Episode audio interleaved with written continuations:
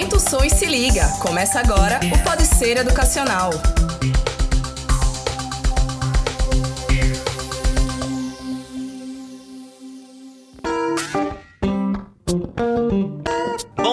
Boa tarde, boa noite. Estamos começando mais um Pode Ser Educacional. Dessa vez aqui para falar sobre cultura de massa, indústria cultural. E eu sou Rudá Braga e tô aqui pra gente falar sobre isso, aquele sertanejo que você escuta, aquele sertanejo universitário, aquela banda de forró estilizado que você também escuta, aquele filme de super-herói que você adora. Aquilo ali faz parte da indústria cultural, hein? E a gente vai discutir isso hoje aqui com minha amiga amiga Giovana. Olá, pessoal. E eu tô aqui também com, contando com a presença do professor, pesquisador e jornalista Paulo Floro. Tudo bem, professor? Tudo bom, pessoal. Valeu, obrigadão mesmo pelo convite. Antes da gente começar o programa, é importante vocês lembrarem que para escutar a gente pode ser através do Spotify, do Deezer e do Google Podcast. Então, o que é que é essa indústria cultural? Eu já começo fazendo essa pergunta para você, professor, para explicar para a gente. Tem diferença entre indústria, indústria cultural e cultura de massa? É a mesma coisa? Como é? Bom, então, é, esse termo indústria cultural e indústria de massa muitas vezes, muitas vezes aparecem como sinônimos. De fato, eles fazem parte do mesmo campo de estudo, porém, cada um tem aí uma perspectiva diferente né, da gente trabalhar, da gente perceber, mas todos falam justamente disso, massa. E o que seria massa? Esse termo, porque ele, como é que ele surge? É bom também a gente entender um pouco esse contexto em que esses estudos começam a ser é, pensados dentro das universidades. Né? O que instigou os pesquisadores a pensar esses esse estudo de massa e de grandes grupos de pessoas é, recebendo uma mesma informação foi a televisão. A TV, né, quando ela surge, ela se populariza, ela se torna rapidamente um meio de comunicação bastante popular. Tanto que é nessa época que Marshall McLuhan, por exemplo, ele vai é, cunhar o termo é, aldeia global, né, para dizer que hoje em dia todo mundo está compartilhando da, das mesmas informações de maneira quase que instantânea. Então, define-se massa como um, um grande número de pessoas que recebem uma mesma informação de uma maneira homogênea sem se preocupar de como essa informação vai ser percebida, sem se, se preocupar, por exemplo, com as particularidades de cada região, de cada realidade. Então, massa é isso, é aquela coisa indistinta que é, as TVs e, e, a indústria cultural como todo joga aquela informação para todo mundo e aí a gente denominou-se massa. É padronizado, uniformizado, padronizado. seria assim. Então, esse termo em cultura de massa surge aí por volta dos anos 50 e 60, quando, quando pesquisadores começam a pesquisar como é que essas informações são trabalhadas pelas pessoas. E, e o que é que isso é, muda na dinâmica que existia até então do modo como as pessoas consumiam informação. Então, a TV e o rádio, que são os, os veículos de comunicação ainda hoje mais relevantes e de maior penetração, eles é, acabam fazendo surgir esse campo de estudo, que até hoje ainda é bastante forte dentro do, dos estudos de comunicação, da cultura de massa.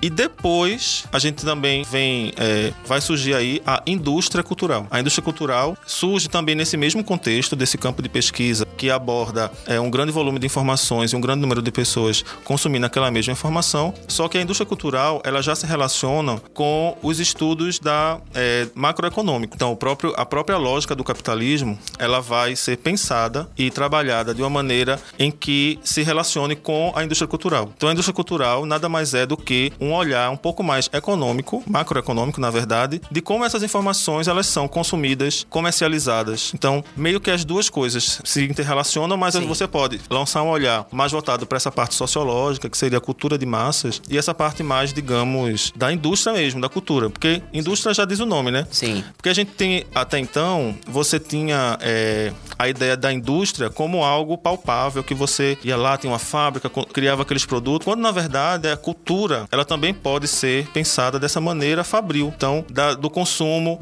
de todo o todo modo de produção que a gente tem para um objeto, a gente também pode ter para um item imaterial. É, se a gente for, for pensar de uma maneira assim mais simples, né, e, uhum. e dentro do nosso dia a dia, eu acredito que, por exemplo, a música do carnaval, né, uhum. é, a música do verão, e é, isso, isso faz parte da indústria, né, Sim, que é uma produção certeza. em massa e não é, é, a substituição da, da arte pelo lucro, digamos Sim, assim, é uma adaptação da arte para o lucro. Você, você cria a partir visando o, com, o comércio, visando a venda e não com aquela manifestação genuína. É isso, Rudá. Então é isso realmente. Você tem que pensar, é, né? Tudo isso aí responde a uma lógica comercial.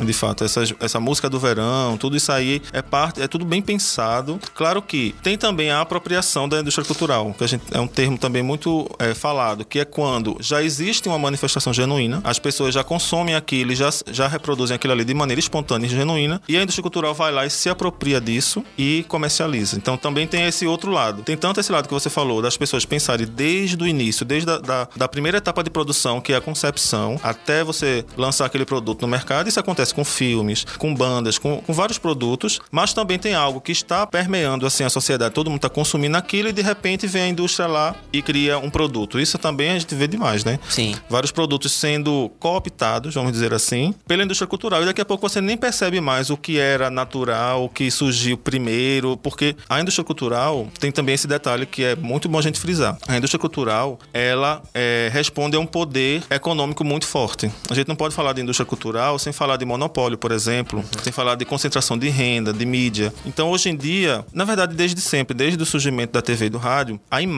ela, tem, ela é um, um, ativo muito importante econômico. Então, grandes grupos econômicos, eles se mantêm hoje como? A reserva principal deles é a imagem. Quanto mais imagem eles, eles detêm, eles, como é que eles, eles avaliam assim, o quanto é que quem vale mais, quem vale menos? Não é nem tanto pelo dinheiro que eles têm em caixa. Porque uma empresa muito grande, muito poderosa, ela pode ter uma, uma dívida muito grande. Ela viver no vermelho. Porém, ela é muito poderosa por quê? Porque ela tem muitos ativos em imagem. É o caso, por exemplo, da Netflix. Ela investe muito dinheiro nas produções originais. Ela vem em pouco tempo ganhando um, um, um corpo muito grande como uma, um grande grupo de mídia, mas não necessariamente se você for ver os, Tem uma os é, elevada. E, não, e se você for ver também assim os, os é, índices, se eles estão margem de lucro, margem de lucro, essas coisas. Isso, mas para o público isso não é, é, a mesma coisa é a, a, a, Disney, por exemplo. Ela tem qual o principal poder dela? Que ela é bilionária também, mas sobretudo por causa de todos os ativos que ela tem em royalties. Se por um lado a gente tem essas empresas super gigantescas competindo uma, uma contra a outra, claro que elas vão buscar quem lucra mais, quem vai conseguir mais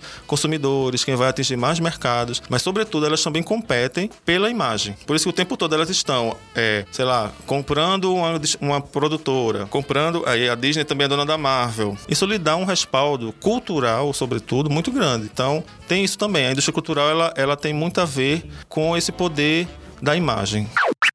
A gente escuta um falar dentro desse processo que toda essa arte que é pega e, e, e se é feito, se, se, tem uma apropriação cultural e tudo mais. Uhum. Mas assim, como é que a gente diferencia a arte genuína, aquilo que é feito, a cultura popular, uhum. da cultura de massa? Bom, é, então, tem várias variantes aí, porque a cultura popular, ela também pode estar inserida dentro de um contexto de geração de lucro, de renda. Isso aí não invalida a cultura popular.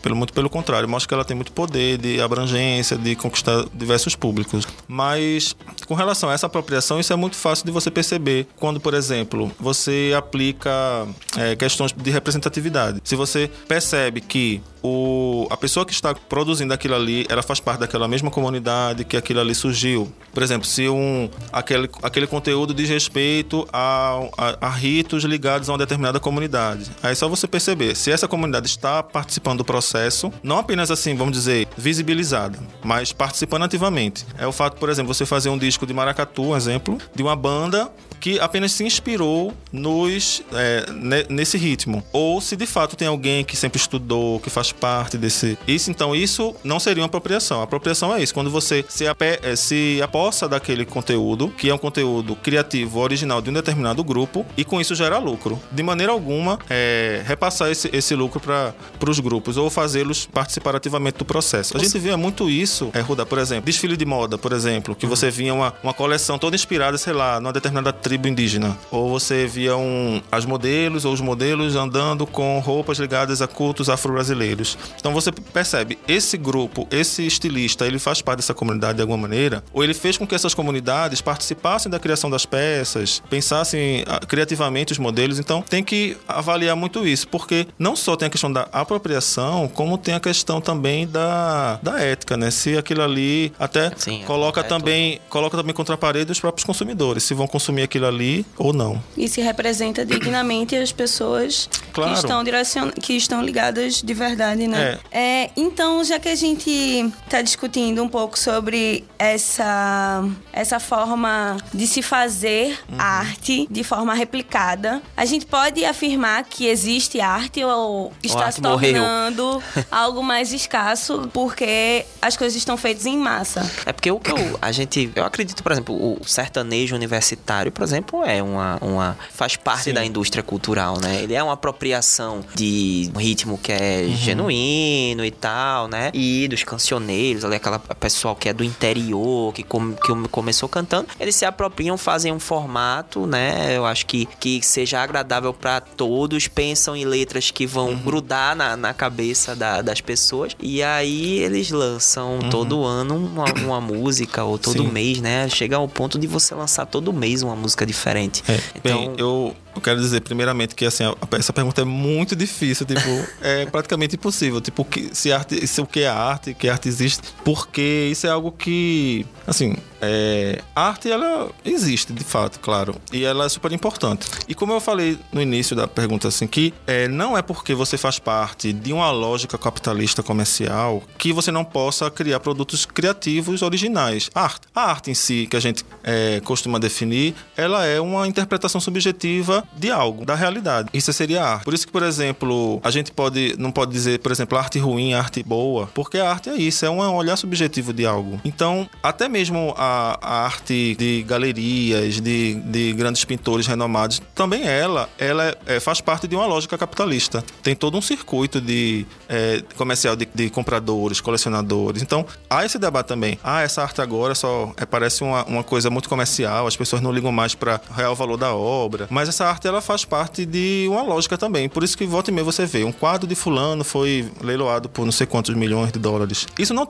tira o demérito daquele, da importância daquela arte. A mesma coisa vale para os conteúdos que são muito populares. Tem um, por exemplo, pega um filme como O Coringa, de Todd Phillips. Ele é um filme totalmente inserido dentro da lógica da indústria cultural e da, da cultura massiva. Mas você não pode dizer que aquele filme ele não tem um olhar subjetivo, criativo, au- autoral.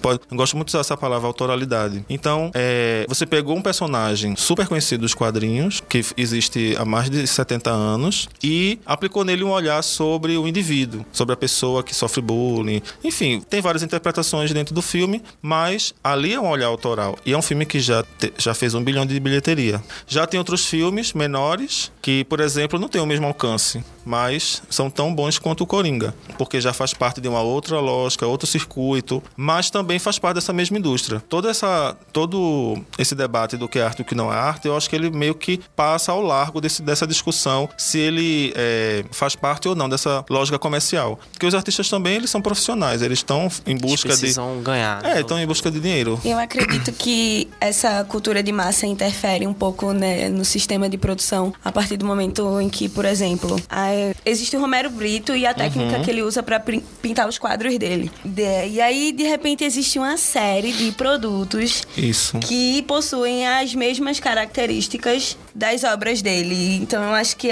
essa, essa cultura, essa indústria cultural interfere um pouco nisso, em disseminar algumas técnicas, algumas coisas, alguns Um estilo, né? um estilo, dezenas ou centenas de produtos diferentes e nem sempre relacionados ou ligados ao artista feito por ele, entende? É, e, e me parece também que, que a arte, ela, ela não é feita pra agradar todo mundo, né? Não, Porque ela, ela é feita a partir do que, por exemplo, um cara que pinta, você citou o Romero Brito, mas tem outros tantos, né? Que pintam que você se identifica com a... Com, você pode se identificar com aquilo que ele tá tentando passar, com as emoções que ele, que ele tentou colocar ali na, na obra dele, e que outra pessoa vai olhar para aquilo ali e não vai sentir absolutamente nada. Eu acho que a- o, o problema da indústria cultural é porque, como ela visa o lucro, então ela quer padronizar, ela quer um alcance muito grande. Sim. E isso descaracteriza justamente a coisa essencial o da arte. da arte, exato. Entende? E a gente tava conversando antes de começar o programa aqui sobre K-pop, né? Uhum. Que é essa, essa onda coreana que chegou no mundo inteiro. Foi uma coisa que foi projetada pelos coreanos há uns 15 anos atrás. Eles, eles decidiram que ia investir em cultura e tal. E Uhum. aí eles. O K-pop era um expoente dentro do país e eles resolveram exportar aquilo e vem dando super certo. O K-pop também faz parte dessa indústria cultural ou é uma coisa genuína da Coreia? Porque é um estilo próprio deles, Pois né? é. Olha, são, posso dizer que antes de responder essa pergunta, que eu gosto muito de K-pop, mas sou nem de longe um especialista em K-pop. mas assim, porque tipo, eu sei que tem é, um universo aí gigante pra você desbravar. Eu ainda tô meio que na superfície, assim, do K-pop. Mas como eu gosto muito desse tema da cultura de massa, indústria cultural, etc., eu tenho lido muito sobre K-pop. E eu posso dizer que é uma mistura dos dois, Rudá. É tanto algo assim genuíno e, e original criativo, como também é uma lógica muito forte e pensada e criada para responder a uma demanda. É, e ainda tem um terceiro item que ele é também um, um ativo diplomático da Coreia. Sabe que é o K-pop ele é, é, um, é uma é uma estratégia de Estado também da Coreia do Sul, porque os artistas do K-pop, eles meio que soam também quase como embaixadores extraoficiais do país. Então, a gente não tem parâmetro disso quase em nenhum lugar. A gente já viu, assim, que, claro, artistas americanos, eles volta e meia, eles são chamados ou, ou ao longo da história para atuar em- em momentos assim sensíveis do país, mas é raro um país enxergar um, um determinado produto ou um, um estilo de uma maneira assim tão oficialesca quanto o K-pop. E eu vou dizer por quê? Porque o K-pop ele é um, um ritmo que ele não é necessariamente ligado à cultura tradicional coreana, ele é um ritmo pop. Porém, ele, ele utiliza é, a língua né, coreana nas letras, as letras não são em inglês, são em coreano, e eles é, apostaram muito nesse segmento para ser o principal atrativo da Coreia. Porque no final da Segunda Guerra Mundial, aquele- os países asiáticos eles estavam se reconstruindo, eh, se indus- reindustrializando, né? E o K-pop surge um pouco depois disso como uma maneira de você eh, criar algum produto que fosse rapidamente relacionável com todo Sim. mundo. Só que o pulo do gato da Coreia foi tornar esse, esse produto exportável. Então, o K-pop lá é algo assim, levado muito a sério. É do tipo, por exemplo, eles criam. As bandas que fazem parte do, do K-pop, eles são. Que são várias, inclusive. São várias. Eles fazem parte de como se fossem academias. Eles são treinados, eles fazem é, aula de canto, de, de música. Então, os empresários eles cuidam dos artistas desde o início até a sua é, produção das músicas, imagem. Quase como se isso. fosse um esporte, né? Você vê que tem algum- alguns. Eu tava vendo uma, uma matéria que alguns integrantes eles são esportistas, eles, inclusive competem, né? Tem uma, tem uma, uma competição que é feita pela, pela própria Coreia e tal, com esses integrantes e tal, tiro ao alvo e, e um- uma série de coisas. Então, por exemplo, quando você, é, quando a Coreia vai fazer, sei lá, um- uma, algum tipo de ação diplomática na China, por exemplo, aí eles abrem o encontro com uma banda K-pop tocando. Tipo, é como se fosse assim uma, um ato de amizade. A Coreia investe muito dinheiro para poder fazer com que esses artistas circulem. Sim. Como aqui no Brasil e outros países também tem muito isso, claro. O, a- o poder cultural, que é o chamado soft power, né? Ele é muito importante para os países. Isso aí é inegável. Brasil, claro que o Brasil hoje vive um momento mais complicado, mas no- na França, por exemplo, eles investem muito no cinema, muito dinheiro. É, qualquer filme francês que você for ver no cinema, espere até os últimos créditos rolarem, que você vai ver ali muito dinheiro do governo rolando. Porque é o modo de você divulgar a cultura francesa.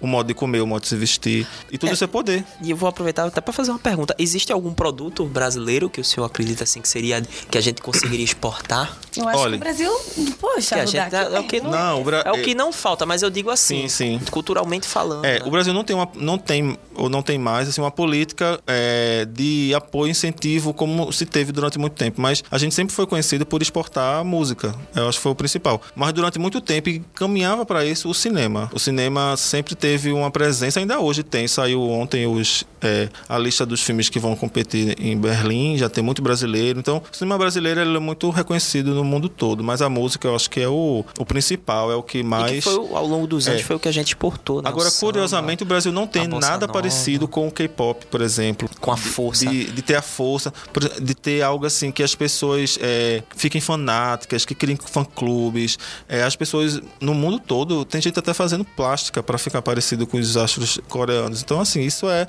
algo semelhante apenas ao que acontece com os artistas norte-americanos. É, eu acho que isso vai muito da, da cabeça dos brasileiros em valorizarem muito aquilo que é importado e esquecem uhum. de olhar um pouco para o que é local. Mas sabe, é, é, mas sabe o que é também?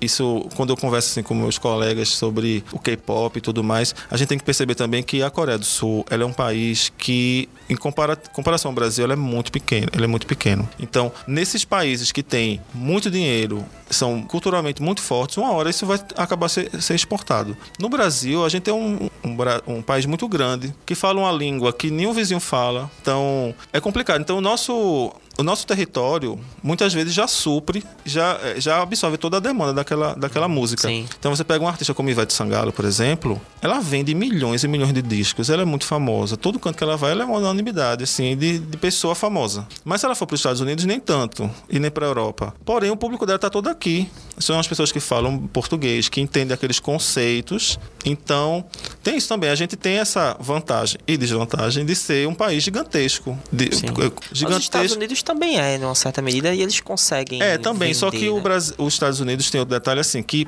eles eles são um, o maior, é, vamos dizer, a maior força cultural que já existiu na humanidade. Assim, eles são um império poderosíssimo de, em todas as frentes. Então, por causa também disso, eles precisam, assim, entre aspas, manter essa, esse status de influência o tempo todo ativo e, e forte. Então, os Estados Unidos ele não, meio que não é muito parâmetro por causa disso, porque eles são realmente uma potência mundial. Eles têm essa, a língua deles é falada em muitos lugares. Então, tem isso. E eles, eles são uma potência em outros, em, em, em vários departamentos, militar, né? Não econômico, é só... tudo. Mas, por exemplo, é isso que você fala, Japão. A gente chega muita coisa pra gente do Japão, mas muitas outras coisas não. Então, o Japão também, ele exporta muita coisa, mangá, é, os filmes, videogames. Então, cada país aí vai ter seus ativos aí o tempo todo competindo globalmente.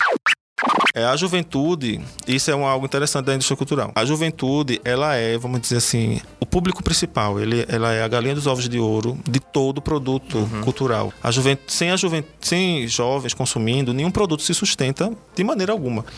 Por exemplo, os super-heróis, que é um, um produto genuinamente norte-americano, que existe desde os anos 40, ele o tempo todo precisa estar se atualizando, se é, respondendo a uma demanda das pessoas jovens. Então, essas reclamações que a gente vê dos haters na internet, de gente, ai, estão acabando com minha infância. Como assim o, o Capitão América Negro? Como assim uma, um, uma Thor mulher, etc. Mas a indústria cultural não está falando mais para você. A indústria cultural não tem mais você como principal alvo. Então, assim, ela quer se manter viva. Ela não está fazendo aquilo por altruísmo ou porque ela, ela, é uma pessoa super engajada politicamente. É um mercado. É um, é mercado. mercado. Ela quer falar para esse público jovem. Esse público jovem é um público mais esclarecido, mais conectado. Se importa, se importa muito com representação. Antigamente ninguém ligava. Antigamente você tinha um super-herói homem, branco, que lutava contra um vilão e ele tinha uma mocinha que ele ia lá depois ficar com a mocinha. E ninguém achava, achava isso ok. Hoje em dia as pessoas não aceitam mais esse tipo de conteúdo, ou não, ou pelo menos não aceitam apenas isso. Então, você precisa criar novas, é, novas narrativas. Então,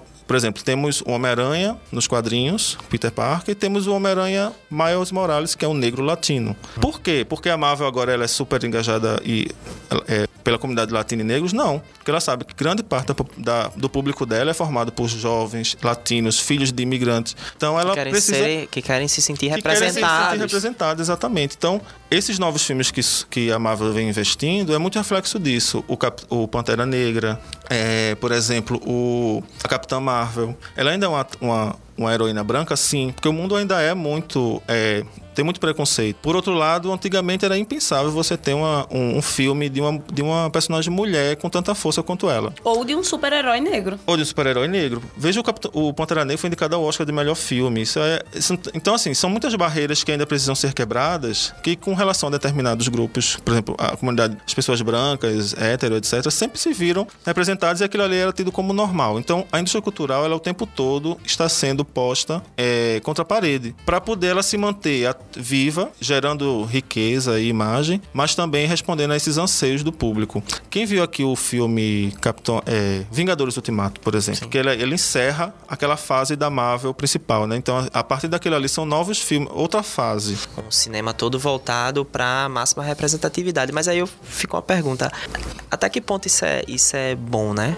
Ah, eu, eu ou isso é só bom, isso é só positivo? Eu particularmente ou... acho isso importantíssimo. Eu acho que as pessoas precisam sim se sentir representadas e não só consumir conteúdos é, porque é aquele o conteúdo que tem. Não, mas não é a questão da, da representatividade. Isso aí é, é óbvio que é uma coisa muito boa, muito bacana. Mas eu tô dizendo é que as pessoas às vezes elas confundem o, a Disney ou, ou essas empresas como estão fazendo ali aquilo ali porque elas querem. Não estão visando o lucro, estão fazendo aquilo uhum. ali por, por, porque de fato elas elas estão enxergando, os tempos mudaram, elas estão tentando incentivar o filme do Pantera Negra, que teve uma produção. To, todos os integrantes, to, todo mundo que participou do filme era negro e tudo mais. Mas, assim, existe alguma coisa de, de, de ruim nisso ou, ou, ou não? É, não. É uma parte do lucro que é. que é, é bacana, é a parte que a gente diz assim: ah, é indústria, é visa o lucro, mas isso é legal. Não, veja, eu, eu acho que tudo, tudo é válido, até quando responde a uma lógica puramente capitalista, que é como é o caso da Disney. Por quê? Porque é, as questões de representação, elas são também um fazem parte de um debate político importante, que é uma reparação histórica de anos e anos de uma indústria, de uma indústria cultural homogênea, falando apenas para um tipo de público, porém recebendo o lucro de todos os outros. Então, a indústria cultural, os grandes conglomerados de mídia nunca se preocuparam em nem minimamente respeitar as individualidades de cada grupo, de cada, de cada grupo, as particularidades, na verdade, de cada grupo. Porém, ela recebia todos esses o, o, o lucro, o, o ônus de todo mundo que consumia aquilo. Então, por exemplo, ela não se preocupava nem em não ser, estereo, é, em não ser, por exemplo, racista. Isso era o mínimo, assim, não, faz, não faria mais do que obrigação. Mas você via o tempo todo os asiáticos aparecendo como aquela coisa bem caricata, os negros. Pejorativamente. Pejorativamente. Sim. Então, só que esse público consumia esses produtos. Então, quando a gente tem um super-herói, por exemplo, porque as pessoas falam, ah, porque não precisa criar um Homem-Aranha negro, é só criar um personagem novo negro. Só que isso aí é o mundo da fantasia, isso não existe. Você, você não vai me dar 50 anos aí de, de, é, de história de, com um personagem novo. O personagem personagem. Você colocar um Homem-Aranha negro é você fazer uma reparação histórica. É você dizer que desde sempre deveriam ter personagens muito importantes brancos e negros. Então, se... Ariel negra, por exemplo, que foi o maior. Exato. Então, assim, a gente vai criar uma nova Ariel agora. Ah, não vai chamar Ariel, vai chamar, sei lá, fulan... outra sereia, fulaninha, é. do zero. Aí você vai ter que me dar 50 anos ou mais para esse personagem ganhar atração, ganhar força cultural. Isso não existe. Então, o ideal é que sim, tenha personagens novos que apareçam. Ok, isso vai ser super importante. Mas os antigos, eles também precisam, precisam ser desconstruídos. Que é uma forma de dizer, olha, a gente sempre errou. A gente assume que a gente errou o tempo todo. Porque era um outro mundo. Era, é, as coisas agora não funcionam mais daquela maneira, por essa lógica. Então, muitas coisas que a Disney, a Fox, Fox e a DC Comics fazem não é por altruísmo. Claro que tem autores lá que são é, que estão politicamente responsáveis, eles estão realmente engajados a indústria de massa, ela com o surgimento da internet, ela vive um outro, ela toma um outro rumo. Por quê? Porque até então, a cultura de massa ela funcionava da seguinte maneira, de uma maneira vertical.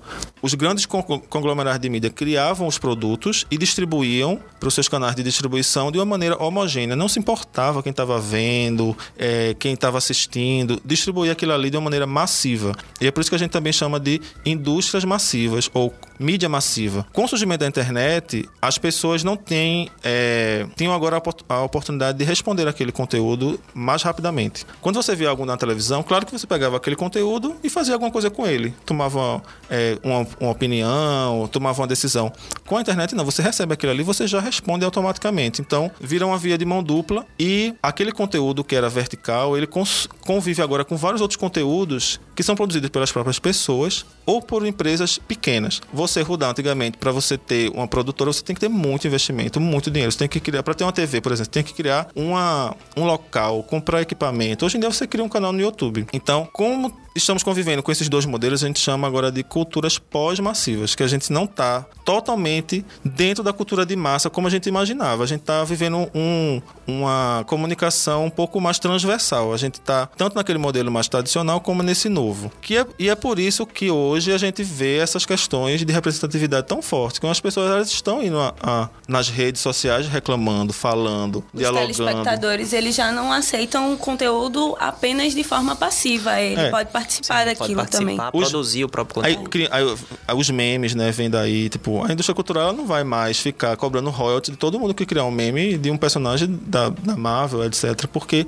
a Globo, por exemplo, pô, faz meme e, e, e GIF com as novelas, ninguém. Porque agora tá tudo muito misturado. O que é produzido espontaneamente pelos, pelas pessoas, o que é produzido pela indústria cultural. E é uma coisa, por exemplo, que, como não existia internet naquela época, quando a- TV estava bombando, a gente, por exemplo, achava normal ligar na Globo de- no final de ano e ver filmes de, de Natal com neve, com é, árvore de Natal, Grinch, que é uma coisa totalmente dissociada da nossa cultura. Halloween, né? Que é uma coisa também. Que é uma coisa é, que maléfica. tá absorvendo É, agora, né? Que é um, que é um problema da dá indústria cultural. É isso, ele vai aos poucos é, minando o poder dessas culturas locais. Aí você recebia aquele conteúdo de uma família que era de outra realidade, da realidade norte-americana, e achava aquilo, e não contestava aquilo ali, achava aquilo ali normal, porque não é que você não possa ter contato com outras culturas, mas o jeito que era vendido, que era informado, que aquilo ali é como se fosse o estado de normalidade, e não que aquilo ali é parte de uma cultura específica de um determinado grupo. Então, hoje em dia, eu acho que isso já não é mais possível, você já vê um pouco mais é, desconstruído. Um outro exemplo disso aí era filme de tribunal, por exemplo, né? Tem, tem Sim. gente que se choca quando vê que, Que é totalmente diferente. que a dinâmica aqui num, num processo que vai pro tribunal, pra uma corte, é diferente dos Estados Unidos, entendeu? E as pessoas, eita, mas é assim aqui no Brasil e tal, porque elas absorveram tanto através de, né, do, do- de filmes e tudo mais de lá que acham que é eu tudo acho que igual eu acho que hoje também. tem ah, mais um pouco tem um pouco mais de discernimento, mais de respeito, né? Eu acho que tem. essa coisa da tecnologia, isso aí, era uma- até uma pergunta que eu, que eu ia fazer, se a tecnologia ela veio para ajudar, né, a, o, o- se ela veio para ajudar de fato a, pro- a produção artística, né, de envolver também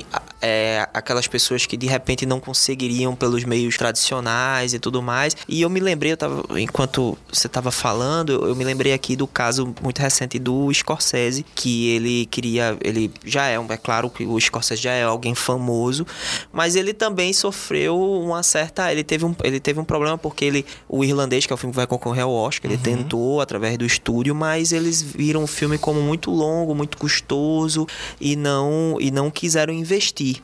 E ele tava querendo fazer esse filme há muito tempo. Então ele recorreu à Netflix. E a Netflix, por ser um outro tipo de lógica de lucro e tal, e também por interesse de querer ter um cara como o Scorsese, né, dentro do, do estúdio, Desculpa. eles acabaram investindo. Então, Sim. me parece que a tecnologia também é um caminho para que para as pessoas que não são representadas serem representadas Claro. para o pequeno produtor também desenvolver e também da arte ela não não sofrer esse processo industrial tô, tô falando Sim, besteira Não, tem que todo. É, você tá bem pertinente, porque com o surgimento da internet, a gente é o que a gente chama assim dentro da academia de liberação do polo de emissão, que é você agora permitir que outros produtores consigam produzir conteúdo de maneira mais barata, mais rápida, é, e que esse conteúdo possa se tornar também relevante e grande. Por exemplo, um você pode ter um, um produtor de conteúdo que é um YouTuber que ele tem lá vídeos com milhões e milhões de visualizações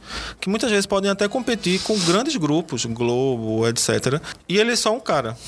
Por quê? Porque essa lógica nova da internet permite essa distribuição de uma maneira mais descentralizada. A, a lógica da internet permite também que grupos independentes consigam criar conteúdos sem precisar ter um grande é, nível de investimento. Então a gente vai ter, por exemplo, mais conteúdo é, criado sem tanta interferência editorial de grandes grupos, mas todos eles, claro, uma hora vão esbarrar numa determinada dificuldade de ordem é, prática, por exemplo, tem realmente equipamentos que são muito caros. Produções, um exemplo, um, um filme como é, o irlandês que você citou, talvez ele não fosse possível sozinho, uma- um, um grupo totalmente independente, porque uma hora ele esbarrar na questão da produção. Bem, a conversa tá boa, mas infelizmente já deu nosso tempo, a gente tem que terminar. Professor, eu queria agradecer a presença, Eu muito agradeço, obrigado. Valeu mesmo. Esse tema, ele realmente é extenso. Dá pra gente fazer aqui vários programas Dava sobre pra gente isso. passar um bom tempo É. conversando aqui. Giovana, valeu pela parceria. Até a Obrigada, próxima. né? meu mano. Obrigada, professor. Valeu, obrigado Foi muito bom também. estar com vocês hoje. Valeu também, pra mim também. Pronto, pessoal, só lembrando que para ouvir a gente através do Spotify, do Deezer e do Google Podcast, tá certo? Então, coloquem lá para ouvir a gente, tem vários programas bem legais e é isso aí. Até a próxima.